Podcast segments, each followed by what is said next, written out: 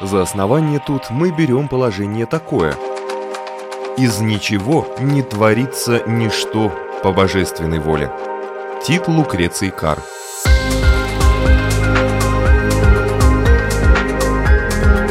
Дерзкие теории, смелые гипотезы, предположения, которые завтра могут стать аксиомами. Программа обо всем, что нас окружает. Природа вещей – на Латвийском радио 4.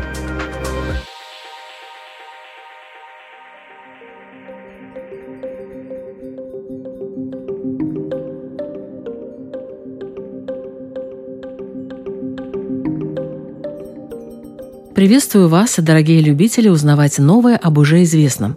В эфире программа «Природа вещей» и я, ее ведущая Людмила Вавинска. Одним из краеугольных камней и залогом существования каждого государства являются правила поведения и отношения к его гражданам. В этом смысле права человека с незапамятных времен в той или иной редакции присутствовали в законах любой страны. Но насколько всеобъемлющими они были, всегда ли соблюдались и какие они сейчас – на что в принципе может претендовать гражданин страны и что ему обязано обеспечить государство. Суть прав человека сегодня обсуждаем с юристом, правоведом, преподавателем Высшей школы Туриеба Эдгаром Альшевским.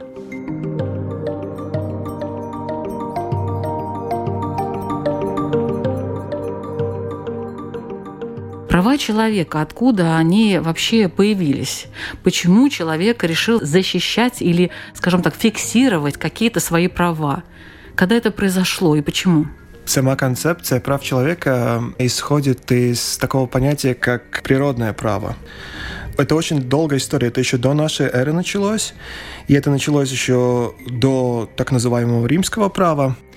Сами начала прав человека были связаны с тем, что люди стали бороться больше за справедливость, чтобы не все решала только физическая сила. Потому что мы знаем, как сейчас, так и было тогда, не все одинаково сильные. И чтобы слабые тоже могли жить в обществе, все больше и больше стало раздаваться голосов по поводу того, что нельзя так, чтобы сильно ущемляли слабых.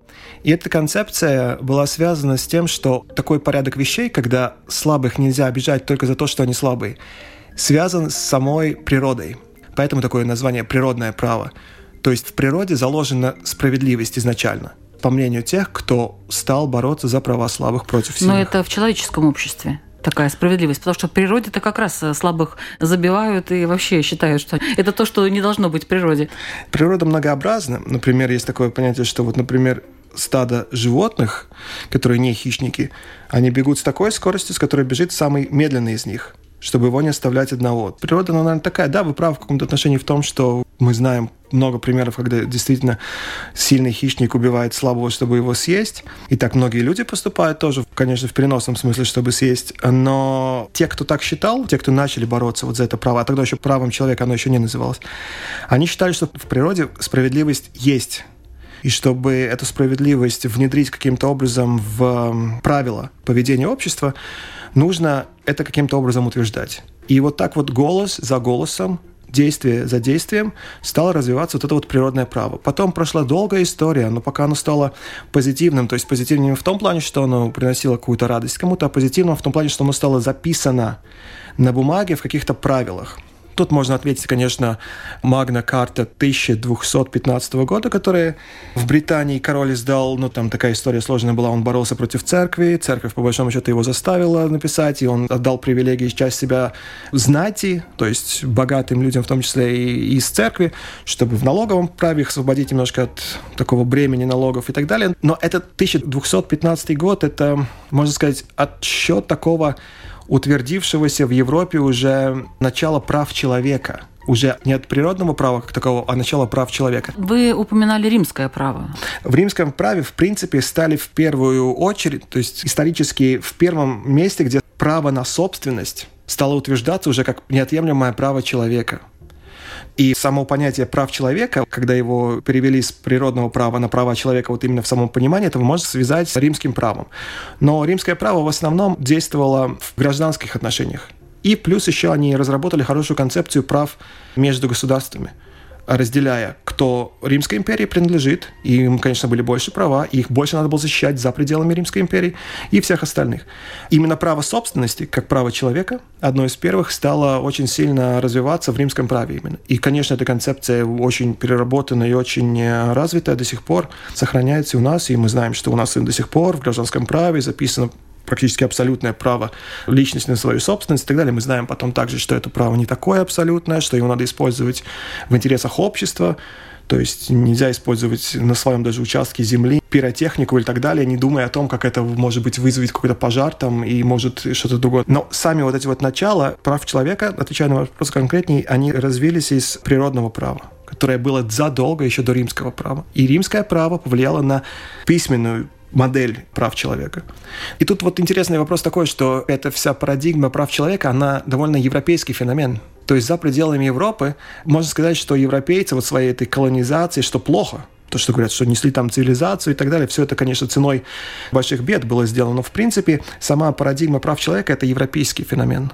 И в этом плане, конечно, Европа была лидером. Ну и сейчас, если мы посмотрим на ценности Евросоюза, которые, по крайней мере, декларируются, до сих пор права человека в Европейском Союзе, они называются больше основными правами. То есть тут такие два понятия есть, которые, в принципе, в юриспруденции, они практически синонимы, но так, чтобы многих сбивает не юристов, почему в одном месте называется этот паматtiesības или fundamental rights, и в другом называется human rights, или права человека. Но это, в принципе, синоним. Так вот, в, европейском, в праве Европейского Союза это одно из основных ценностей до сих пор сейчас. И даже в отношениях между Европой и третьими странами одна из категорий заключать, например, договор какой-то о сделке там, или что-то, это считается, сохраняет ли та страна, с которой заключается высокие стандарты прав человека. Это европейский феномен, который потом был распространен во всем мире. Но сами права человека, они неотъемлемы от принципа справедливости. И принцип справедливости, конечно, не только Европа. Принцип справедливости – это весь мир. Другое дело, насколько удачны были попытки каким-то образом записать в Конституции, в законы и так далее. В Европе это удалось лучше, и поэтому потом эта практика была дальше распространена. Ну, принцип справедливости – это тоже, знаете, такое относительное понятие. Mm. Для кого-то это справедливо, для другого нет. О, да, но это уже такой довольно хороший философский вопрос. Я-то считаю, что на самом деле как правда одна справедливость, если мы будем смело даже в себя внутрь как бы копать и смотреть, что для нас каждого справедливо, мы найдем очень много общего между тем, что вы понимаете под справедливостью, что я понимаю под справедливостью, и все другие понимают под справедливостью. Но другое дело, что для этого нужно быть абсолютно практически честным с собой, и, может быть, во многом отвлечься от каких-то своих эгоистических, субъективных интересов, что далеко не каждый может сделать, и это объективно сложно сделать. Но человек же эгоист по своей да. природе, правильно? Ну да. что ж справедливость? Это не то, что от каждого по способностям, каждому по, по потребностям. потребностям. Принцип коммунизма, до которого никто еще не дошел в нашем обществе. Да, да. И вот насчет того, что человек эгоистичен, вот так вот, если мы говорим о истории еще немножко, то вот был такой Томас Хоббс, такой мыслитель. И вот он один из основных, кто внес вклад в развитие прав человека вместе с Джоном Локом и с другими.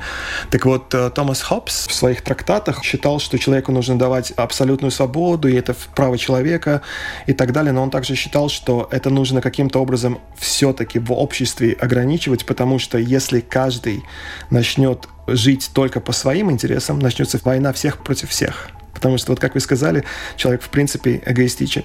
Ему многие оппонировали, потому что многие считали, что человеческая природа наоборот, она такая очень светлая и добрая. Если бы не влияние такое плохое всяких социальных моментов, то может Деньги быть... портят людей. Деньги, да, но деньги придуманы людьми. Да, и портят их. Кто знает, кто придумал деньги на самом деле. Так мы и живем, да, придумываем, чтобы нас портило что-то. Да.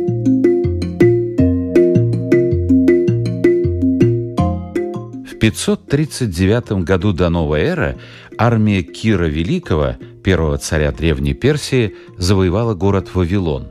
Огромным достижением для человечества стали его следующие действия. Он освободил рабов, объявил, что все люди имеют право сами выбирать себе религию, и провозгласил расовое равенство. Эти и другие его постановления были записаны клинописью на цилиндре из обожженной глины – Известный сегодня как цилиндр Кира, этот древний документ считается первой в мире хартией о правах человека. Он переведен на все шесть официальных языков Организации Объединенных Наций, и его положения отражены в первых четырех статьях Всеобщей Декларации прав человека. Из Вавилона идея прав человека быстро проникла в Индию, Грецию и в конечном итоге в Рим. Там родилась идея естественного права, поскольку было замечено, что люди склонны следовать в жизни определенным неписанным правилам, а римский закон был основан на рациональных идеях, почерпнутых из природы вещей.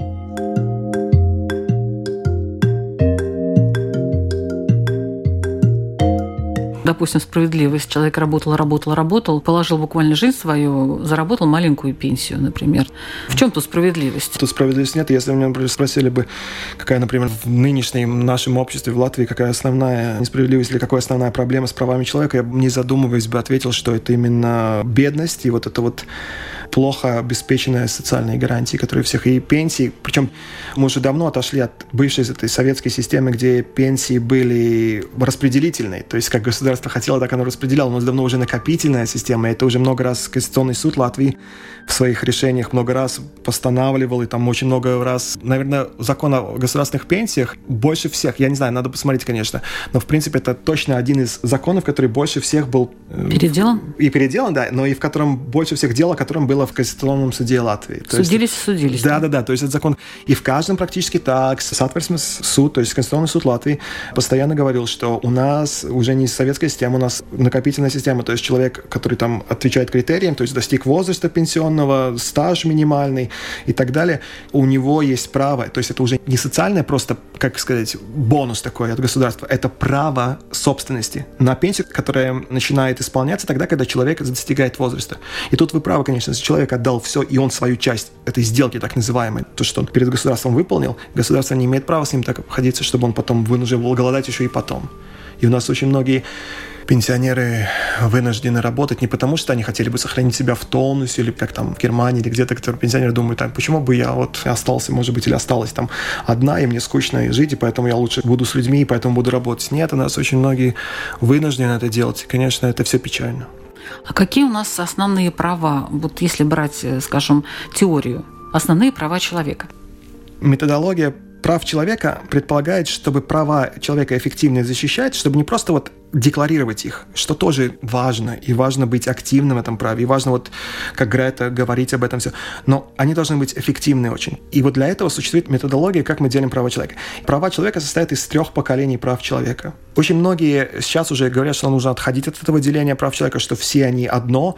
С этим можно согласиться, пока не начинаешь практиковать как юрист, чтобы их защищать. Я практикую юрист, как защищаю эти права человека, то есть я понимаю, что там нужна методология. Так вот, но это не значит, что какие-то права человека важнее других. Это просто значит, что права человека первого поколения – это, например, право на свободу слова, на справедливый суд, на личную жизнь, собрание, Например, если кто-то хочет выйти протестовать, и еще другие, то есть их там, может быть, прав 10, 12, может быть, они называются правами человека первого поколения не потому, что они важнее, не потому, что они первыми были, в принципе, записаны в европейские правовые акты. И у них история немножко древнее не в мышлении, а именно в записывании. Эти права лучше развились именно в юриспруденции, и такое существует правило, что эти права человека, вот первого поколения, государство не имеет права ограничивать только потому, что у государства нет больше денег, чтобы их обеспечивать. То есть, например, государство, если, не дай бог, экономический кризис опять или что-то, государство не может сказать, что мы вам на время отключим интернет или будем его цензурировать, потому что мы не можем больше обеспечивать серверы, все такое. Нет, государство так не может сделать, потому что свобода слова и интернет – это первое поколение прав человека. И для этого эффективно их защищать, то есть юристы будут выдвигать такую аргументацию. Она, конечно, будет шире, больше, но я просто так вот очень лаконично. Права человека второго поколения – это так называемые социально-экономические права и культурные. То есть это право, вот как мы с вами говорили, на социальное обеспечение, то есть где где входят пособия по безработице, по здоровью, родительские пособия и так далее. И они у нас в Латвии внесены в Конституцию, и государство так просто от них не может избавиться. Также тут право на образование, право на работу, и культурные права. Кстати, там и авторское право тоже считается из культурных прав. Но сейчас оно уже очень развилось, и мы знаем эту последнюю регулу, которая Европейского Союза очень популярна и так далее. Но, в принципе, авторские права выходят своей сутью из культурных прав и прав собственности. Так вот, эти права государство имеет право ограничивать, базируясь на экономической ситуации в данный момент. Но там очень много нюансов, которые государство должно исполнять. Например, если так как хочет ограничить их, государство должно выдвинуть очень большую аргументацию, почему это должно быть. И в этой аргументации должен быть такой юридический нюанс, что государство должно оценить, что нет других менее ограничивающих средств, чтобы достигнуть ту же самую цель, которую оно выдвигает. Например, перед тем, как обрезать пособие работающим родителям, они вроде как сами могут себе, государство должно показать, что оно не может то же самые деньги, чтобы там содержать бюджет, взять, например, из какого-то дорожного фонда, не может там ограничить какой-то акцизы или что-то, повысить и так далее. Это последнее такое. Чтобы отнять у человека, государство должно объяснить, почему оно так делает, и показать, что нет других способов это сделать. Это так очень вкратце. Ну и третье поколение прав человека – это право на экологию, то есть на благоприятную среду, право третьих стран, например, африканские страны или азиатские страны, право на воду чистую, на питьевую и так далее. Эти права нового поколения, и они во многом действуют на принципе солидарности. Развитые страны, развитые экономически, обязаны, просто потому что вот они развитые, обязаны помогать менее развитым регионам мира. Но это, как вы понимаете, право такое, его сложно очень, ну, например, какая-то африканская страна, но не может нас или США или Китай подать в суд просто потому, что мы мало помогаем им водой. То есть это нет эффективного защиты. Из всех этих прав, и все они одинаково важны вот это отделение, оно потому нужно, чтобы понять, насколько мы можем его эффективно защищать. И насколько государство может себе позволить его свободно с ним играться против нас и где-то урезать, где-то что-то. И, как вы понимаете, самое эффективное по защите прав – это право первого поколения, то есть гражданские и политические права. И даже хотя бы потому, что вот, например, Европейский суд по правам человека базируется на Конвенции по правам человека. И в этой конвенции по правам человека практически только права человека первого поколения оговорены.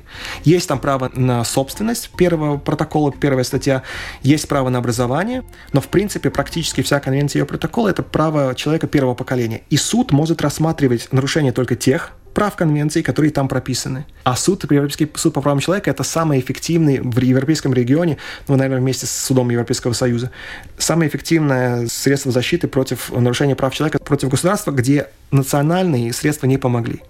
И даже вот исходя из этого, можно сказать, что права человека все одинаково важны, они все между собой связаны, их много, но в принципе эффективная их защита, к сожалению, она не у всех прав одинаковая. Ну, допустим, национальный вопрос, он как-то рассматривается. Это значит, у всех равные права, независимо от, и там перечисление идет определенное, в том числе национальность, дискриминация. Дискриминация в каком-то да. образе. Например, в Европейском суде по правам человека принцип дискриминации в конвенции оговорен, но другое дело, что в статье 14 конвенции он оговорен, и его можно использовать только вместе с каким-то нарушением другого права конвенции. Ну, например, если кто-то говорит, что он дискриминирован по признаку, например, половому, то есть мужчина-женщина или там какой-то между полами, сейчас же больше, чем два пола.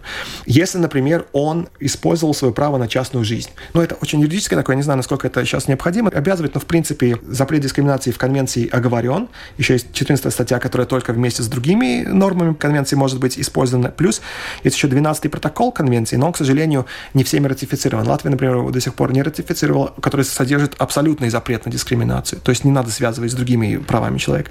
Но национальность как таковая – это большое исключение из общего принципа запрета дискриминации, потому что тут накладываются очень многие принципы, например, принцип э, суверенитета государства, принцип правового статуса. Например, государство, базируясь на своей суверенности, имеет право гражданам своей страны максимально защищать права человека. Другим статусом, например, у кого есть статус беженца, у кого есть статус, например, мигранта, который законным путем приехал сюда по вызову, например, какого-то предприятия, потому что очень высококвалифицированный работник, и он здесь работает. У них меньше прав, чем у граждан. И поэтому это вопрос национальности. В Европейском Союзе есть запрет, например, на передвижение лиц в Европейском Союзе по принципу национальности. То есть все свободны. И такой же принцип, если вот, например, человек хочет открыть предприятие, филиал, например, своего предприятия, не знаю, мы хотим в Греции, например, с вами открыть, или где-то еще в другом месте, то греки, например, не имеют права нам сказать, что нет, вы не имеете такого права, или мы вам сейчас выдвинем большие требования, чем, например, своим. Конечно, там может быть какие-то такие минимальные языковые какие-то, да, кто у нас будет в Валде сидеть в управлении, да, сидеть будет и так далее, но это уже детали. В принципе, в Европейском Союзе национальность тоже уже как бы считается, что запрет на разный подход. Но если мы смотрим в мире, то ваш упомянутый вопрос национальности, какое отношение, это такой вопрос комплицированный, потому что он связан с суверенностью государства и со статусом гражданина государства как такового. То есть на своей территории, например, если к нам приезжает человек не из Европейского Союза, он, чтобы даже приехать в Латвию, он должен иметь визу или приглашение и так далее. То есть это уже государство предлагает больше требований. Есть многие государства, например, США, которые вообще проводят очень много интервью и так далее, и не всем выдают визы, именно потому, чтобы защищать свою вот как они понимают свою целостность, свою безопасность и так далее.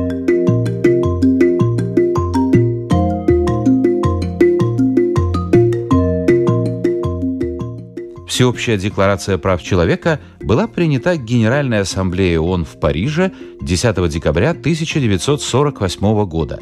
За прошедшее время разные государства в своих конституциях уточняли и дополняли ее содержание – Права человека в известных современных редакциях подразделяются на политические, например, право на защищенность от жестокого и унижающего достоинства обращения, на равенство перед законом, право на защиту личных данных, неприкосновенность жилья, на свободу передвижения, свободу слова и защищенность от дискриминации. Экономические и социальные права определяют право на труд и отдых, на здоровье и достойный уровень жизни, на образование и социальное обеспечение. Есть еще отдельно указанные права ребенка и права женщин, а также защита прав человека в военных конфликтах, права эмигрантов, беженцев и иностранных рабочих.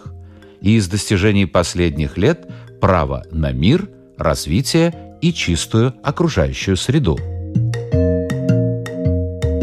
вот есть защита, допустим, государства, как вы говорите, да, своей целостности и угу. своей безопасности угу. и права человека. Угу. Вот сейчас в некоторых странах обсуждается, по крайней мере, вопрос по поводу того же интернета, угу. некоторых сайтов, ну и так далее, и так далее. И все это объясняется безопасностью, опять-таки, возможно, терроризмом и так далее. Вот как правовед может оценить эту ситуацию? Мы знаем, что в России есть такое начинают делать что-то суверенный интернет, какое-то такое, что если вдруг отключат интернет по санкциям, например, против них, то они будут пользоваться своим интернетом. В Китае цензурированный интернет, не говоря уже о Северной Корее, в которой там вообще, не знаю, наверное, интернет есть, есть только там можно славить тех, кто принадлежит к власти и так далее. Плохо я к этому отношусь, на самом деле, потому что интернет, хоть он и стал довольно грязным, мы все это знаем прекрасно. И он очень много ведет к нарушениям прав детей, когда дети, к сожалению, подвергаются вот этим всем агрессии и так далее в интернете. Но, в принципе, интернет — это хорошая вещь в том, что оно дает свободу. Ведь многие, например, даже не могут самовыразиться на улице, как они это делают в интернете, например. И для них это, можно сказать, последнее убежище от, например, того же самого суицида или где-то. То есть интернет нельзя его так просто сказать, что это сейчас превратилось в какое-то такое-то место, как лужа какая-то, в которой. Но государство пытается регулировать эти процессы? Государство пытается что-то скрывать, и мы даже не все знаем, наверное, потому что многие вот эти вот секретные службы, они же, это же не просто миф такой, они вынуждены так делать, потому что они следят по каким-то там определенным словам, например, комментарии и так далее, они должны выявлять потенциальных террористов, потенциальных насильников, там, убийц и так далее, и так далее. Да, государство пытается, но государство также и понимает нормальное, правовое, демократическое государство должно понимать, что если они перегибают с этим, то волна будет против них же вернется, потому что в интернете же не молчат. Например, пытаются государства заглушить одного блогера или там журналиста какого-то, сообщество будет обязательно реагировать. И это государство потом будет во многом дороже стоить того, что один голос они заглушили против того, что будет понимать, что это государство страдает страхом от свободы слова, от свободы самовыражения и так далее. Поэтому умное государство, оно старается, если и делать это, то делать для того, чтобы достигнуть какую-то реально хорошую цель. Но тут нет такого простого вопроса. Чем богаче интернет на разные информации, в том числе и не на законную информацию, темный интернет так называемый, тем больше, конечно, государство старается все это ограничить. Так оно и пойдет. Защита личных данных, вот тоже право на частную жизнь. Сейчас в Латвии принят такой закон о защите личных данных. Но на какой сайт не зайди, там предлагают, мы вас хотим узнать, да кто вы такой. И при том, что если ты не хочешь, допустим, даже, тебе и не дают на этот сайт зайти. Да. То есть вариантов нет. Да. Получается, что как бы тебя принуждают э, везде, я везде пишу, я согласна, потому что я знаю, что все равно все все знают, да мне скрывать нечего. Угу. А в принципе человеку, может быть, это очень даже неприятно. Вот эти права, как как их защитить? У нас вот сама концепция защиты прав человека в последние два года очень сильно развилась, очень сильно актуализировалась, именно потому что еврейская регула была принята, которая обязывает всех сейчас ввести новые стандарты и так далее. Поэтому много очень там, и мои знакомые адвокаты очень много участвовали в всяких образовательных мероприятиях. Помогло наверное, не это разве? Наверное, не бесплатных Ну для да. них, да. Пытались образовывать всех и предприятия, и частные лица. На мой взгляд, это уже превратилось в такую немножко фикцию. То есть это уже такой перебор, мне кажется, с этим. Потому что, как вы сказали, в принципе, там э, скрывать... Есть обходные пути, да? есть какие? обходные пути, но есть, наверное, и такой принцип, что скрывать, когда нечего, то ты, может быть, об этом сильно и не очень беспокоишься. Хотя, да. конечно, надо опасаться всегда везде, когда спрашивают какие-то такие данные, которые могут использовать потом против вас. То есть не надо никому указывать, например, сразу сходу номер банковского счета. Ой, ну это понятно. Да, да, да. Банковской это- это карты. ясно. Да, ну не только это, например, такая информация о своей половой активности, где на всяких знакомствах, может быть, сайты спрашивают. Я не знаю, там не нахожусь, но в принципе я так предполагаю, что их нужно. Не надо очень сильно играться, там с фотографиями очень много, может быть. То есть вот такой... Но это сам себя я Да, защищаю. себя, да. А что касается прав человека на уровне государственном? Если, например, дойдет до суда, то это будет частный спор. То есть, например, если я считаю, что какой-то сайт неважно, там, экономический, Использовал какую-то информацию. и незаконно против меня, например, я буду подавать от своего имени против этого конкретного сайта, и это будет частный. То есть государство тут не должно быть совсем нейтральным, государство должно сделать эффективный суд, то есть эффективный процесс в суде. Нельзя все сваливать, весь груз ответственности на меня. Например, одна из таких самых проблем, что у нас была еще, когда действовала и в Бюро по правам человека, и сейчас такая есть, что если комментарии ненависти распространяют какую-то ты там такой-то, ну я даже не хочу сейчас пример называть, да, по религии там или по цвету кожи, или против какой-то сексуальной ориентации, именно обзывают там по-всякому. То есть это вот уже ненависть. И, например, человек, надоело ему все это, и он хочет подать в суд на того, кто это писал. Если он своими собственными путями не может выявить IP-адрес этого человека, то в суд раньше не принимал эти дела, потому что он, а кто же ответчик? Как? Ну ты же не можешь написать просто этот э, Ник имя этого ника, да. да, ник этого человека и все. Но сейчас вроде эта практика уже улучшилась. Суд может своими путями через полицию, потому что все это, конечно, делается. Человек, может быть, не может сделать своими ресурсами, а в принципе все это, конечно, выявляется. Суд должен быть эффективным в этих правах. То есть я не должен страдать еще дополнительно. И мне и так, например, оскорбили кто-то там или там какого-то человека, а он еще и потом не может эффективно в суд пойти. То есть государство здесь наблюдает за всем этим. И, конечно, государство само не имеет права само использовать данные против вас. Например, это может быть не только частный сайт, это может быть какой-то и государственный сайт, который я считаю, например, не знаю, государственный банк или государственная какая-то корпорация, которую я потом считаю, что она использовала какие-то данные против меня. Например, сотрудник какой-то может пожаловаться на своего работодателя, который государственная компания, против того, что, например, какие-нибудь фотографии из какой-нибудь корпоративной вечера какого-то были выложены потом в фотогалерее на каком-то сайте, а он не хотел этого. Такие нюансы всякие есть, но в принципе это будет гражданский суд, и государство там не будет на твоей стороне, как даст тебе какого-то там адвоката или так далее. Ну, то есть сейчас вообще э, права человека реально защитить малой кровью или только большой Лучше кровью? вообще, бе- лучше, конечно, без крови защищать права человека, но ход мысли правильный. То есть сейчас такое дело, что без крови в переносном смысле, конечно, не обойтись. То есть это каждый раз стресс, и каждый раз в суде, вот, например, завтра будет тоже большой суд, где надо будет представлять человека с инвалидностью, который я уже предвижу. Это вторая инстанция будет довольно, не то что агрессивно, довольно такое игнорирование вот прав человека, что очень, например, для меня, которому я всю жизнь практически этим занимаюсь, отдал этому в профессиональную часть, и мне это очень важно, чтобы у нас в Латвии улучшалось право человека. И каждый раз, когда это не происходит или происходит медленно и так далее, это все, конечно, дискомфортно, это все неправильно, и это несправедливо. Вот возвращаясь к принципу... Но И от по- кого это зависит? От государства, от самих людей? Кто-то должен выйти на демонстрацию или государственные инстанции должны все-таки задуматься и принять какие-то свои решения? Да, тут если бы был такой просто ответ такой, кто виноват. Я считаю, что это все... Нет, кто должен делать что-то, вот прежде всего. Но прежде всего мы все должны на своих местах это делать. Вот, например, каждый, вот, например, полицейский, прокурор, судья, депутат, министр, я как частный юрист, кто-то там журналист и так далее, мы все должны просто на своих местах быть профессионалом. С этого надо начинать. Но это опять банально. Но, в принципе, конечно, государство больше ответственность. Государство – это тот, кто на своей территории делает свою юрисдикцию и должно завышать стандарты, чтобы не понижать их, а завышать стандарты. То А есть- реально что получается?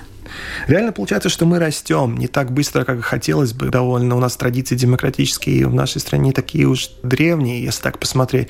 Но, в принципе, я вижу, что мы растем немножко. К сожалению, этот рост еще связан с тем, что он не связан, то есть это не причина, а просто вот параллельно, что у нас количество людей уменьшается, что очень проблема большая.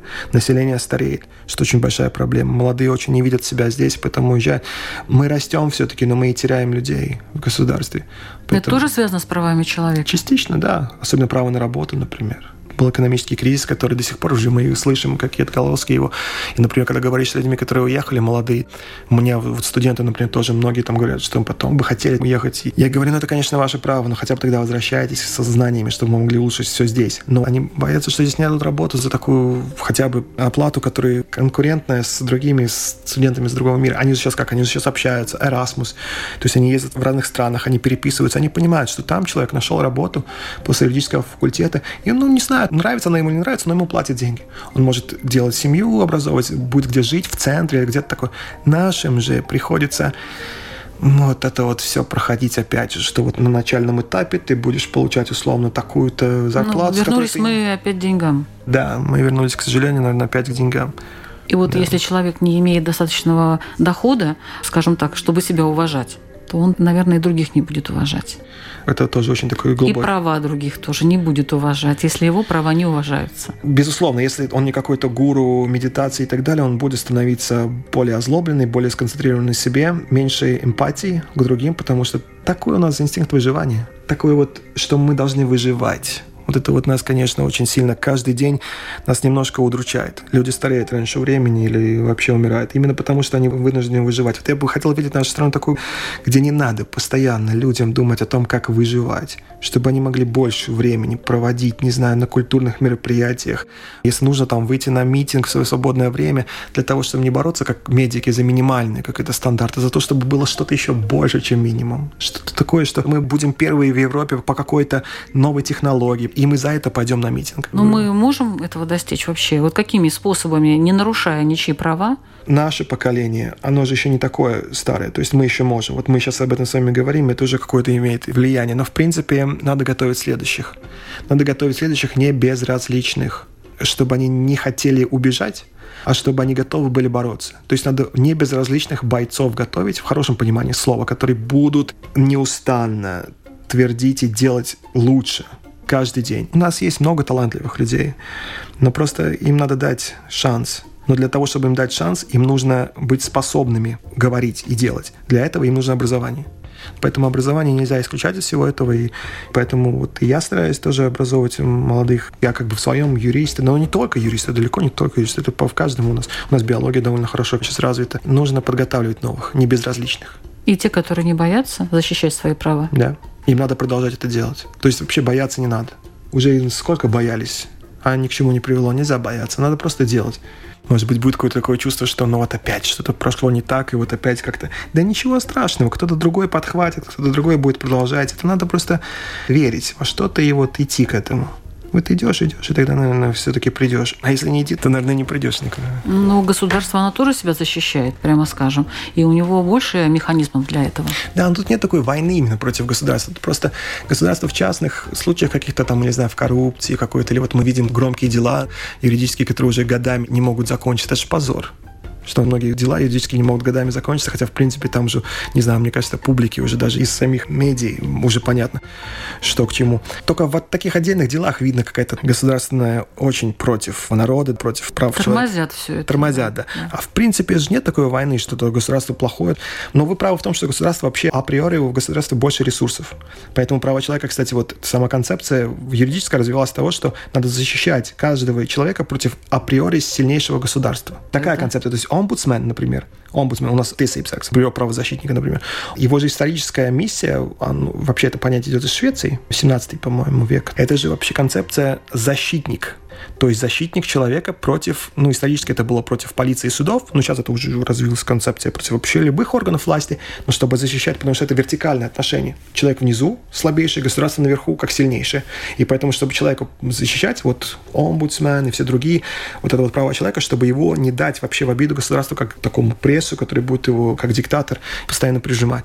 Права человека для этого и служат. Но еще раз говорю, в демократических правовых странах нет войны именно против государства. Есть конкретные дела, но и система как таковая. Но ее надо корректировать, ее надо, если необходимо, совсем уже менять. Но, в принципе, это не такого, что мы находимся в состоянии войны, например, как сейчас, вот, например, находятся свободомыслящие люди в Иране после этого сбитого самолета, что там многие вышли студенты и журналисты начали уходить из редакции, потому что они устали врать и так далее. У нас нет такого. Европейский Союз у нас хорошая демократическая страна с новыми традициями, которые надо еще строить все. Если мы еще вот, например, будем с вами живы, не знаю, через сто лет, и встретимся так же, я буду говорить то же самое, вот, надо бороться, надо все, то значит, что-то идет не так. Потому что у нас нет этого времени. Нам надо как-то все это, чтобы результат был прогресс, чтобы был. Нельзя постоянно говорить только. Надо это все делать. И, конечно же, если все это будет продолжаться еще года, и мы не будем видеть прогресс, то тогда уже надо будет задуматься. Наверное, что-то у нас структурно не так. Но пока же, что я вижу, что государство строит себя с проблемами, со всеми такими, но нет такой войны, что мы должны каким-то образом, государство там оно себя защищает от справедливых людей. Много проблем, но они такие, которые решаемые.